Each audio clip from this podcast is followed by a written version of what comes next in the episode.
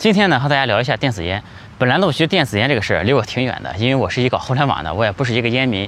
但现在电子烟这个事儿呢，越来越被大众所关注了。一方面是因为各种各样的新闻都出来了，这个美国据说有吸电子烟致死的，对吧？然后印度那边呢，说要在全国范围内禁止电子烟了。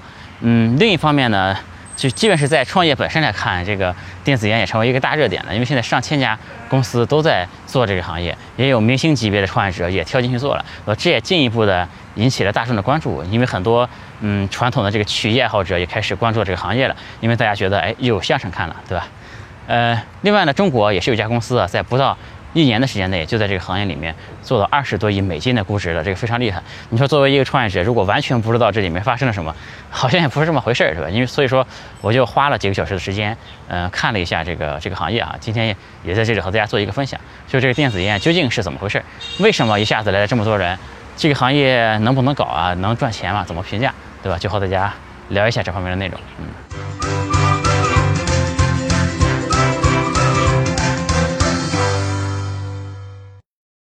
有趣的灵魂聊科技人文，我是李自然。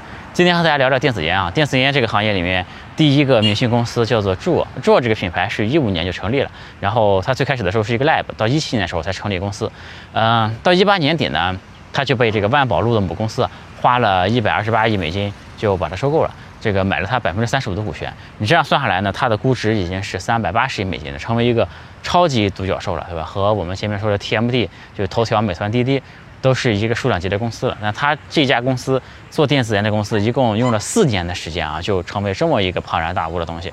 这个中国的这个创业者、投资人啊，一下就感觉要爆炸了，对吧？大家开始学起来了。而且这个 Juul 这家公司呢，呃，他这个把二十亿美元作为年终奖分给了他的一千五百名员工，对吧？人均是一百三十万美元左右，这个就感觉呃特别的厉害，对吧？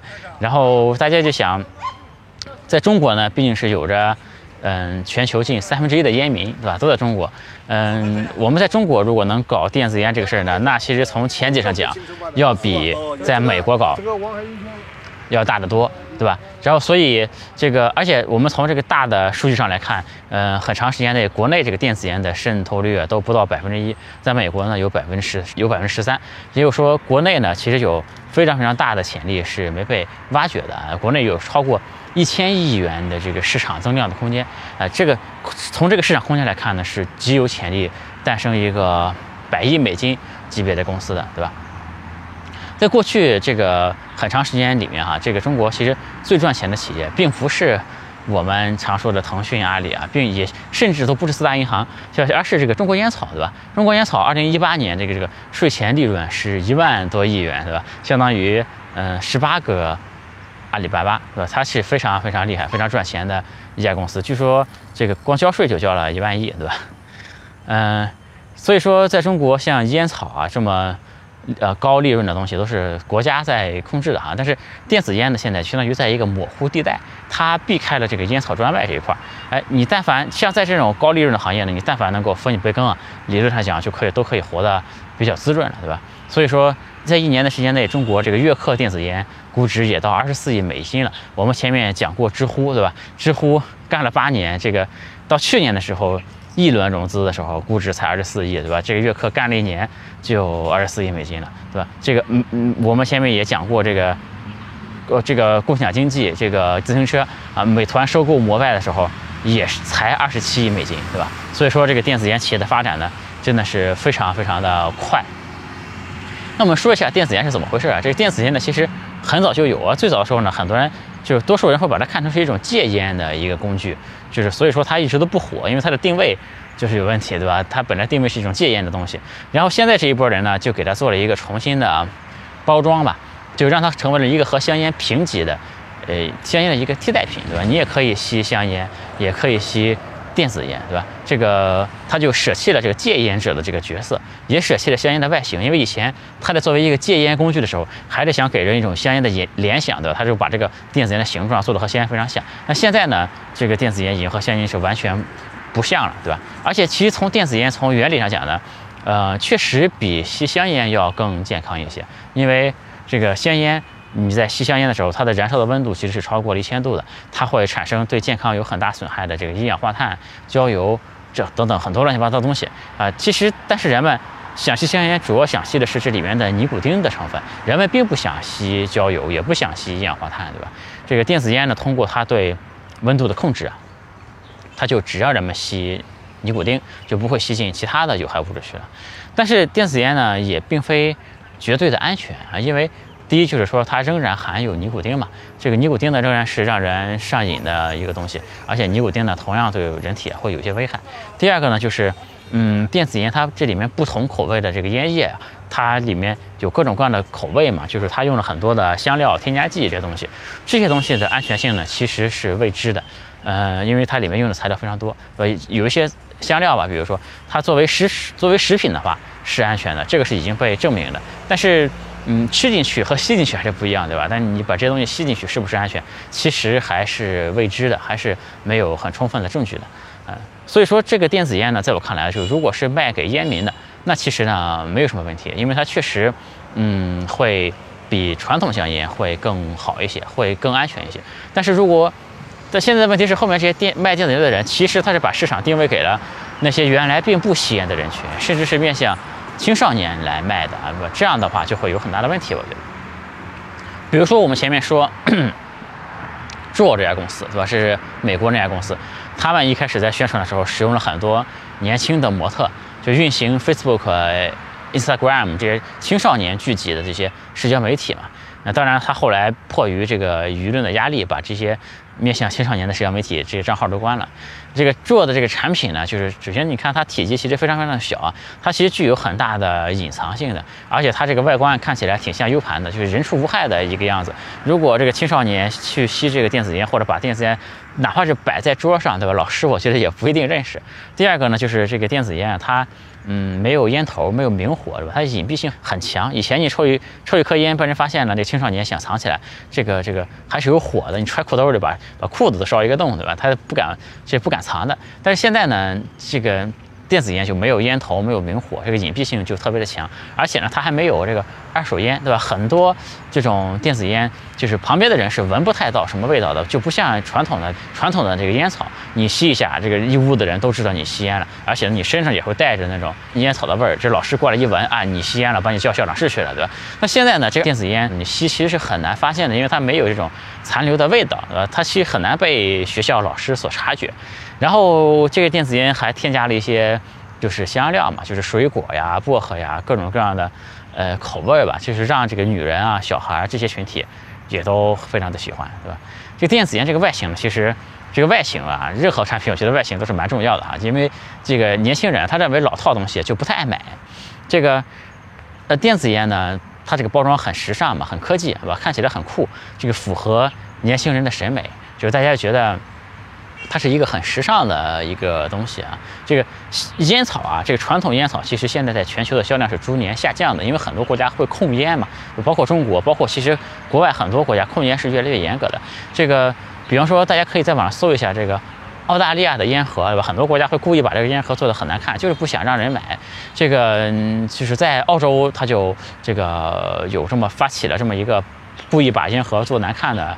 这么一个潮流吧，后面有很多国家都跟着这样做了，对吧？大家可以搜一下澳大利亚的烟盒，你就可以看到，其实是挺恶心的，确实看了之后也不太想让人买。那电子烟这个整个的形象包装呢，就感觉很漂亮、很时尚，对吧？这就直接导致了很多原来并不会吸传统烟草的人啊，这些学生、这些年轻群体，去开始加入到这个电子烟里面，成为一个吸烟大军了，而且呢，还自以为很酷、很时尚、很潮流，对吧？这就是，嗯，一个问题了。这个二零一八年呢，有一个数据哈，就是美国高中生吸烟的数量就增长了一倍。也只有单与此同时，智沃这家公司呢，收获了百分之八百的这个增长速度。但这样的用这种方式来获得增长呢，坦白讲，我是不是特别的认同的啊？这个前面我们说了这个，嗯，吸电子烟的坏处啊，我们其实这个这个其中其实还有一条是没讲到的，就其实吸电子烟呢，就很有可能会增加接触传统烟草的。几率对吧？因为吸电子烟能不能戒烟，这个不好说。但是呢，吸电子烟另一方面，它讲它是降低了这个吸烟的门槛，对吧？这个以前，嗯，你想变成一个烟民，还要慎重考虑一下，对吧？如果你本来是不吸烟的话，那现在电子烟让人上手变得容易多了。对吧？这个就说电子烟它可以成为烟草的替代品的，那你反过来说，这个烟草也可以成为电子烟的替代品，也完全存在这些人先吸电子烟，然后这个尼古丁就上瘾了嘛，然后再去吸普通的烟草，这也不是没可能，对吧？这个我看到吴晓波的一篇文章，这里面说，这个好像是二零二零一五年吧，就是说，呃，美国有两千多个人通过电子烟。啊，在二零一五年，美国有两千多个人通过电子烟实现了戒掉传统香烟，但同时呢，有十六点八万的青少年因为电子烟而开始抽真烟啊，两者的比例是一比八十一啊，这是我记得是吴晓波的一篇文章里的一个数据吧。另外，你说电子烟这个事儿呢，它有点游走在法律边缘的，因为。比方说，在我们中国，呃，受到广告法的限制，其实烟草广告它是禁止在这个大众的媒介或者公共场所、公共交通工具、这个户外等平台，它是不让你发布这个烟草的广告的。但这个电子烟呢，它究竟是算烟草，还是算药品，还是算电子产品？呃，它其实政策上还是不明确的，这就给了这些商人一个可乘之机。那本来呢，一开始呢，大家试探性的、偷偷摸摸的做的广告，对吧？这个在线上做的广告还不太敢大张旗鼓的做广告。那有一次呢，这个央视三幺五把电子烟这个事儿给给曝光了，但央视的曝光呢，它聚焦点完全是在这个电子烟是否有害。他并没有说你们有没有资质来卖这个东西，违不违法，对吧？央视也没强调这个事儿，这个这样，但是。三幺五曝光之后呢，大家胆子反而更大了，就说你没说我们违法，对吧？这这个再加上这个行业，我们前面说上千个创业者都在里面干，这个竞争这么激烈，各个牌子这个这个胆子就更大了。所以现在呢，你到京东也好，天猫、淘宝也好，对吧？你都可以看到这个电子烟的广告了，他们都会买那个推广的位置。而且呢，不仅仅是在线上了啊，现在在线下广告也是越来越多。这个包括一些相对高大上的场合，比方说上海的这个草莓音乐节。呃，有电子烟的厂商花一百多万买一个广告位的，一个买一个广告牌子的都有，对吧？而且在这个二三四线城市那些，对吧？这些终端推广的地方的广告也非常非常多，而且这里面的广告呢，有很多是有虚假成分的，对吧？这个如果你 宣传下电子烟，趁着这个法律监管的空白也还凑合，对吧？但其实它这里面有一些广告就做的太过了啊，因为有一些。就因为电子烟这个事儿，我们前面说啊，就是即便是它的这个危害比传统香烟更小，它仍然是有害的，对吧？这个很多广告，这个在一些小地方打广告，它就开始乱搞，就开始打这个健康清肺的概念，还甚至开始打养生的概念，对吧？养生电子烟，还有广告说哥抽的不是电子烟，是维他命，对吧？这样搞广告，我觉得就有点。太过了，对吧？这个我觉得呢，是如果你面向抽烟的人体去宣传电抽烟的群体，原本有抽烟的群体去宣传电子烟这个事儿，推电子烟，我觉得没有任何的问题，因为确实危害会比以前更小。但现实性呢，这个现在绝大多数企业都是呃打着左转灯，其实是往右拐的，对吧？这个因为。其实经过商的都知道啊，嗯，最难做的一件事就是改变消费者的习惯，改变消费者习惯是最难的。因为真正吸烟的人呢，你去把它发展成电子烟用户反而很难，因为他抽烟他已经有习惯了，你再切换电子烟的口味，他未必适应。而且其实电子烟抽起来还是有点贵的，对吧？这个发展不抽烟的用户，哎，反而会简单很多。利用一些人年轻人猎奇的心理等等东西，对吧？这个告诉他们这个东西是一个很时尚的东西，对吧？这样推广起来反而会更加的简单，对吧？这个。我就我们李思然说的老粉丝应该都知道，我一直是提倡法不禁止即自由的一个人，对吧？因为这个其实，在创业的时候，很多时候确实是需要试探法律的，因为在高科技行业呢，法律永远都是滞后的，对吧？比方说我们前面说这个 Facebook，它其实也是不断挑战隐私的底线，当然现在认为这不是一个什么好事儿啊，但是在最早年的时候，这家公司能够做起来，它就是因为在不断的去试探这个边界在哪里，对吧？其实像 Google 这些公司，谷歌这些公司一开始在做起来的时候，就比方说你这个抓取别人的网页、保存别人的网页快照是不是合法，在当时其实都是有过争论的。包括像共享经济的公司，像 Uber、像 Airbnb，这其实一路都是顶着法律的压力做过来的。但在这个过程中呢，他们通过挑战法律的界限在哪里，也促进了法律的完善和进步。其实我觉得是进步的意义更大的。我们中国的法律呢，其实是非常鼓励，是非常宽容的。其实，其实是在鼓励创新的，对吧？包括我们前面说三幺五的时候，其实也没说这些人做电子烟非法，对吧？你看前面这个搞区块链的这么多，除了真正搞传销的抓了几个人，其他的其实也没真正抓什么人，对吧？有有甚至有很多搞非法集资的在这里面都没抓。嗯，这就说明中国法律其实还是挺宽容，还是挺鼓励创新的一个态度。他是先想，哎，你们做的这个事儿，我们先观察一下看看，对吧？然后再制定相关的。法律出来。但在这个时候呢，就是哪怕是像我这样追求自由的一个人，哪怕是像我这样认为法不禁止即自由的一个人，就我觉得呢，哪怕是你把电子烟这个产品，你去卖给不抽本来不抽烟的成年人，我都是可以接受的。但是我觉得我的一个底线就是，你不能去做虚假的广告，你不能。这个这告诉大家，这个东西是有，甚至让人感觉是有益于健康的，对吧？这明显是虚假的宣传，我觉得这就属于是走到违法的这个这个地方去了啊。另外呢，就包括我的一些观点，包括我们前面李自然所讲的，其实所有的内容，所有的观点，其实都不是针对未成年人的，是吧？这个你把电子烟卖给。这个已经成年的人不抽烟的人，我觉得也 OK，起码他们成年人还有一个对自己负责的能力，他们还是有一定的鉴别的能力的。但我觉得如果把电子烟卖给未成年人，我觉得不行啊，我觉得是不行的。我们说一下这个行业的问题啊，就是说这个电子烟啊本身它这个毛利确实是比较高的，它确实应该是能成为一个现金流很好的生意。嗯，盈利状况呢，从道理上讲应该是挺可观的，因为这个一这一颗烟弹嘛，因为你买了电子烟之后，最重要的是你以后要不停的来换这个这个烟弹嘛，它的成本是也就是不到十块钱的大概这样子啊，但是它。这个终端零售的时候能卖到三十九块钱啊，中间有接近三十块钱的这个利润，而且一个普通的烟民，这个烟弹还是换的很勤的，对吧？而且这个尼古丁呢，它是有上瘾性的一个东西啊，你一旦成瘾之后，你就会持续的来买，这早就是被证明的一个模式，这早就被证明的一个事儿，对吧？所以说电子烟这个事呢，理论上讲是很好的一个生意。嗯，但现在呢，也是上千个品牌在这里面搞，对吧？几十家 VC 在这里面搞，这又开启了我们前面说过的那种大家似曾相识的味道，那种血海模式又开启了，对吧？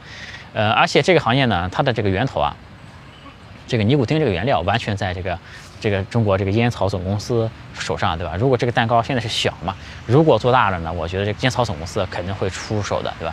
所以说这个等于上游呢是被别人扼住咽喉的，而且这个中间呢是品牌太多。呃，现在已经太多的人想干这个，想做电子烟这个事儿，代工厂不够用了，代工厂不够用。因为现在其实世界上百分之九十五的电子烟，包括这个 j o 其实都是中国深圳那边的代工厂做出来的，对吧？其实这个现在你如果你想和一个代工厂来谈合作，推出一个品牌，其实代工厂那边的价码是很高的。其实等于中间这一层呢是被这个代工厂，哎，他们。